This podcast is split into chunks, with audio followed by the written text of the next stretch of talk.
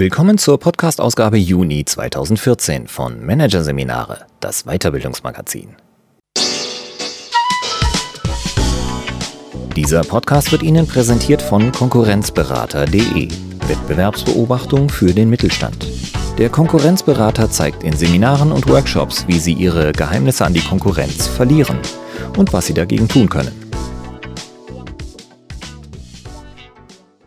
Weitere Podcasts aus der aktuellen Ausgabe behandeln die Themen Simplifizierung als Strategie, aufgeräumt führen und Change Management heute. Macht's einfach.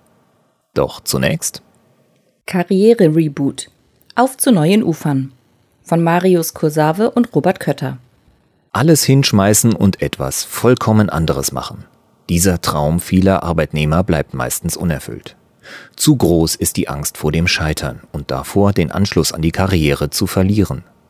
Warum diese Sorge durchaus begründet ist und wie der Neustart dennoch gelingt, zeigen Beispiele erfolgreicher Karriere-Reboots. Hier ein Kurzüberblick des Artikels. Von Selbstverwirklichung bis Stressreduktion. Gründe für den Karriere-Reboot. Zwischen Kontrollverlust und Autonomie. Welche Folgen ein Neustart haben kann. Reboot-Killer Masterplan-Zwang. Warum Bauchgefühl statt Perfektion gefordert ist. Hindernis Selbstzweifel.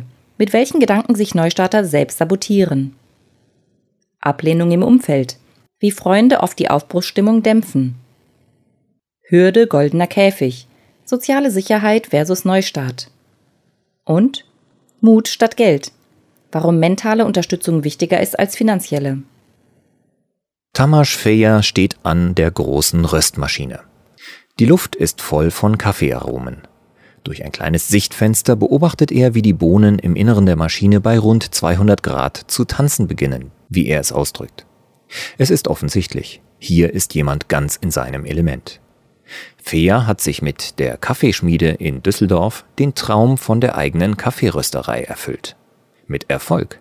Hinter ihm an der Wand hängen diverse Auszeichnungen darunter etwa ein Wiener Diplom als Chefkaffeesommelier oder die Auszeichnung als deutscher Meister im Kaffeerösten.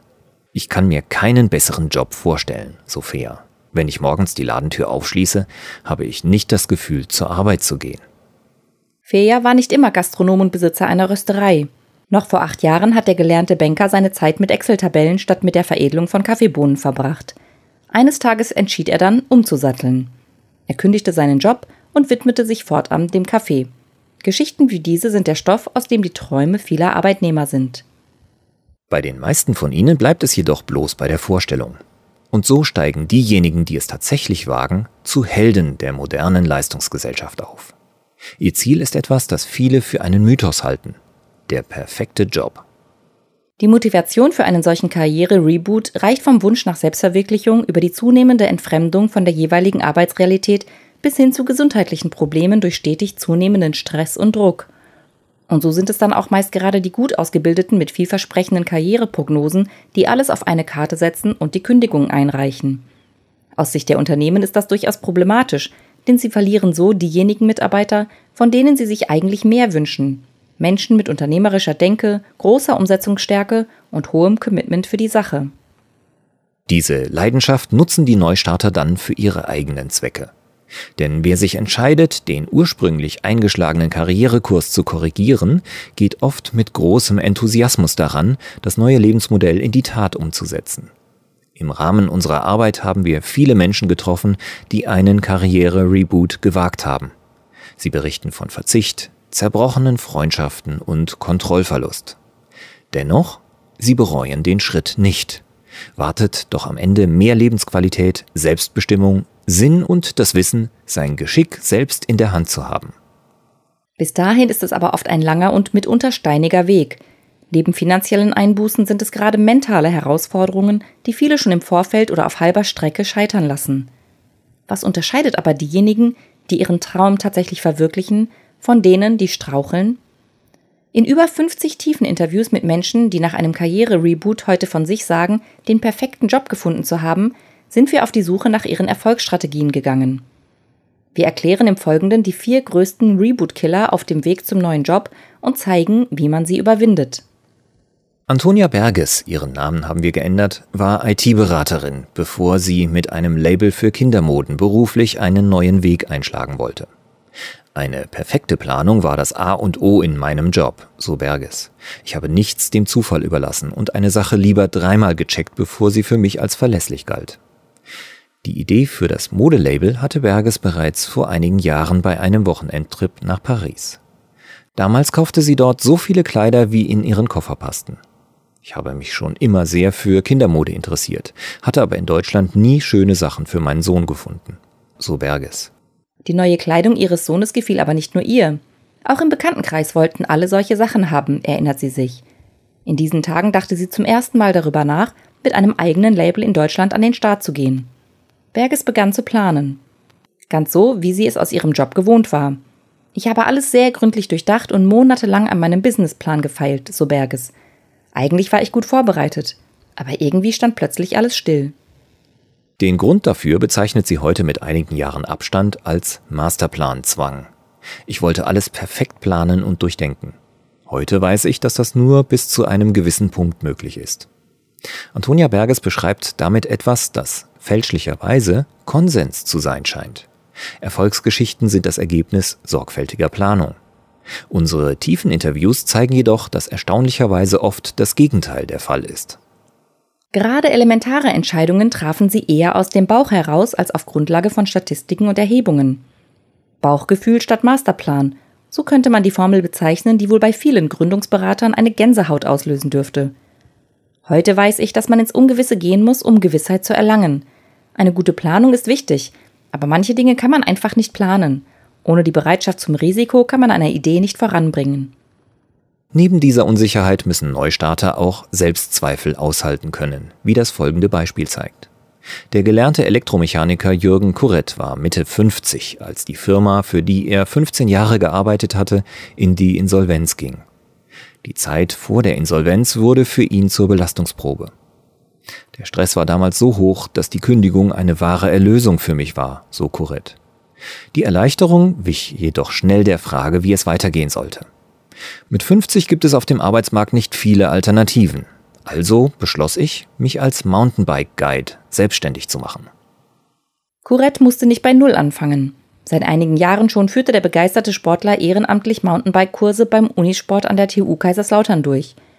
Ich hätte niemals gedacht, das auch mal kommerziell machen zu können, so Courette. Seine größte Sorge war sein Alter. Ich dachte, man müsste jung sein, um damit Geld zu verdienen. Wie sich zeigte, waren Corettes Zweifel aber unbegründet. Mein größter Irrtum war zu glauben, dass ich mit über 50 zu alt für diese Sache bin. Heute weiß ich, dass viele Leute gerade deshalb zu mir kommen. Kurret hat aus einer vermeintlichen Schwäche eine Stärke gemacht, indem er in einem Markt, der von jungen Anbietern dominiert wird, eine Nische gefunden hat, die ihn von seinen Wettbewerbern unterscheidet. Ich habe langjährige Erfahrung, bin mir meiner Grenzen bewusst und kann gerade unerfahrene Fahrer unterstützen und motivieren, erklärt Kuret. Doch nicht nur die eigenen Zweifel können einen Neustart behindern. Auch im sozialen Umfeld sind oft Widerstände zu überwinden, wie folgendes Beispiel zeigt. Pharmavertreter Wolfgang Kramer, der Name ist geändert, hatte den Plan gefasst, sein Lehramtsstudium der Biologie wieder aufzunehmen. Als Werkstudent hatte er damals von seinem heutigen Arbeitgeber ein gutes Angebot bekommen. Kramer nahm an und brach sein Studium ab. Am Anfang war ich froh, gut zu verdienen. Aber mit den Jahren habe ich immer mehr den Sinn meiner Arbeit hinterfragt, sagt Kramer heute. Als er dann auch noch die Arbeit für einen gekündigten Kollegen übernehmen sollte, war für ihn das Maß voll. Beim nächsten Bowlingabend erzählte er seinen Freunden von seinem Vorhaben, das Studium wieder aufzunehmen. Ich sehe die Gesichter noch heute vor mir, erinnert sich Kramer. Während die eine Hälfte mich anschaute, als hätte ich den Verstand verloren, verzog die andere Hälfte säuerlich das Gesicht. Als er an diesem Abend nach Hause kam, war er deprimiert. Die Entscheidung, sein altes Studium wieder aufzunehmen, hatte ihn viel Kraft und Mut gekostet. Als er sie dann aber einmal getroffen hatte, fühlte er sich optimistisch, sogar enthusiastisch. Seit Jahren war ich nicht mehr so voller Energie. Am liebsten hätte ich sofort losgelegt, erinnert er sich. Aber mein Umfeld hatte nur Unverständnis für meine Pläne übrig. Die zahlreichen Einwände seiner Freunde irritierten ihn so sehr, dass er sein Vorhaben zunächst sogar aufgab. Wolfram Kramers Erfahrung ist leider typisch. In unseren tiefen Interviews berichtete ein Großteil der Befragten davon, im Freundeskreis auf die größten Widerstände gestoßen zu sein. Sicher, ab einer gewissen Phase ist es gut, seine Pläne kritisch hinterfragen zu lassen. Insbesondere von Menschen, die unsere Persönlichkeit, unsere Stärken und Schwächen gut kennen. Gerade am Anfang des Veränderungsprozesses ist es aber wichtiger, einer Idee den Raum zum Wachsen zu geben und die vielen Zweifel erst einmal beiseite zu schieben, so Kramer. In dieser Phase sind Unterstützer gefragt. Kramer fand sie in seiner Familie. Meine Lebensgefährtin und mein Bruder haben mich unterstützt, das durchzuziehen. Und wenn ich alles hinschmeißen wollte, haben sie mich bestärkt, weiterzumachen.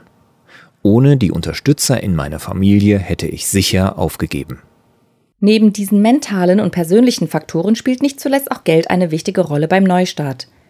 Michaela Schaab, der Name ist geändert, hatte Geografie studiert und schon während des Studiums als Au pair zahlreiche Länder bereist. Das Reisen blieb ihre große Leidenschaft, als sie nach dem Studium in einer PR-Agentur anfing. Schnell stieg sie zur Teamleiterin auf, bekam viel Verantwortung übertragen und wurde die rechte Hand des Inhabers. Trotz des beruflichen Erfolgs blieb die Zufriedenheit aus. Mein Job hat mich nie wirklich erfüllt, sagt Sharp im Rückblick. Richtig glücklich war ich nur in den paar Wochen Urlaub, die ich dazu genutzt habe, fremde Länder und Kulturen kennenzulernen. Zurück im Job war Sharp wieder im Automatikmodus, wie sie es nennt. Ich habe nur funktioniert. Und wenn ich kurz davor war, alles hinzuschmeißen, habe ich an die nächste Reise gedacht und die Zähne zusammengebissen. Dann begann sie damit, ihre Reisen in einem Online-Blog zu dokumentieren. Was als Spaß begann, wurde schnell immer größer. Die Reaktionen auf ihr Blog waren so positiv, dass Reiseveranstalter sie fragten, ob sie nicht Lust hätte, über ihr Angebot zu berichten. Irgendwann war die Arbeit mit dem Blog nicht mehr mit ihrem Job in der Agentur vereinbar. Sie musste eine Entscheidung treffen. Entweder sie beließ es mit ihrem Blog bei einem Hobby, oder sie würde ihren alten Job kündigen, um sich fortan nur noch ihrer Leidenschaft fürs Reisen zu widmen. Sharp zögerte lange. Der Grund? Ich habe zwar mit meinem Blog damals ein geringes Einkommen erwirtschaftet, das hätte aber nur für ein bescheidenes Leben gereicht. Sie wollte zwar unbedingt weg aus dem stressigen Job, aber ihr komfortables Leben aufzugeben erschien ihr beinahe noch schlimmer. Ich hatte große Angst vor dem sozialen Abstieg und den Reaktionen aus meinem Umfeld. Dann wurde sie krank, ein Bandscheibenvorfall. Michaela Schaab bezeichnet das heute als Hilferuf ihres Körpers. Ich konnte damals nicht mehr, und mein Körper hat die Notbremse gezogen. Sie kündigte, zog in eine kleinere Wohnung und verkaufte ihr Auto. Schaab beschreibt damit ein Muster, das die tiefen Interviews bestätigen. Für viele der Befragten kam die Wende erst nach einem Zusammenbruch. Im Rückblick beschreiben viele diese Phase als durchaus heilsam. So auch Sharp. Es war eine materielle und mentale Entschlackungskur, durch die ich gegangen bin. Ich habe mir in dieser Zeit oft die Frage gestellt, was wirklich wichtig ist und mich bewusst darauf fokussiert. Auch wenn sie ihren Konsum in dieser Zeit drastisch einschränken musste, fiel ihr das leichter als gedacht. Ich verbrachte meine Zeit schließlich mit Dingen, die mir Spaß machten, ich musste nicht mehr shoppen gehen, um meinen Frust aus dem ungeliebten Job zu vergessen. Sharp arbeitet heute als freie Journalistin. Finanziell ist sie mittlerweile wieder auf dem alten Niveau angelangt. Diese vier größten Reboot-Killer erscheinen vielleicht auf den ersten Blick unspektakulär, aber die Erfahrung zeigt, dass ein Großteil beruflicher Neustarts eben nicht an Banken, ausbleibenden Kunden oder fachlichen Defiziten scheitert. Es sind Hindernisse auf der persönlichen und mentalen Ebene. Ein wichtiger Tipp lautet daher, wer einen Karriere-Reboot ins Auge fasst, sollte sich bereits früh klar machen, welche besonderen Herausforderungen und Hürden bei ihm auftauchen werden. Zweifellos. Gründungsberater, die einem beim Businessplan unter die Arme greifen, sind wichtig. Mindestens genauso wichtig ist aber die mentale Einstellung und Unterstützung. Wer in diesem Bereich gut aufgestellt ist, dem gelingt oft auch der Neustart und kann damit womöglich sogar ungeahnte Erfolge erzielen wie Tamas Feja. Heute betreibt er nicht nur seine eigene Kaffeerösterei, sondern beliefert auch große Events und hält Kaffeeseminare, auf denen er sein Wissen und seine Leidenschaft weitergibt. Ebenso wie viele andere Rebooter hat er den perfekten Job für sich gefunden. In diesem Zustand löst sich die Trennung von Arbeit und Leben im positiven Sinne auf. Zur Arbeit geht Feja nicht mehr. Er lebt seinen Traum.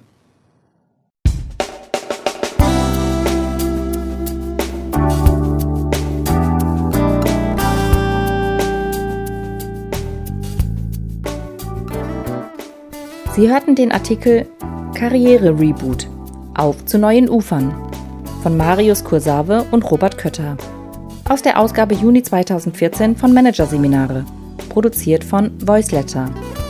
Weitere Podcasts aus der aktuellen Ausgabe behandeln die Themen Simplifizierung als Strategie, aufgeräumt führen und Change Management heute. Macht's einfach. Weitere interessante Inhalte finden Sie auf der Homepage unter managerseminare.de und im Newsblog unter managerseminare.de/blog.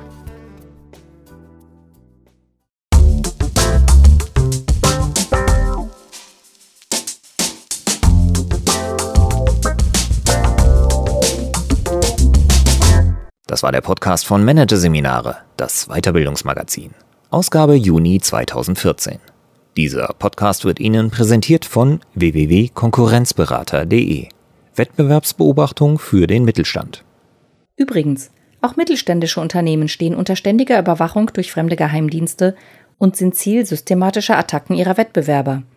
Informationen dazu, wie Sie sich schützen können, finden Sie unter www.konkurrenzberater.de.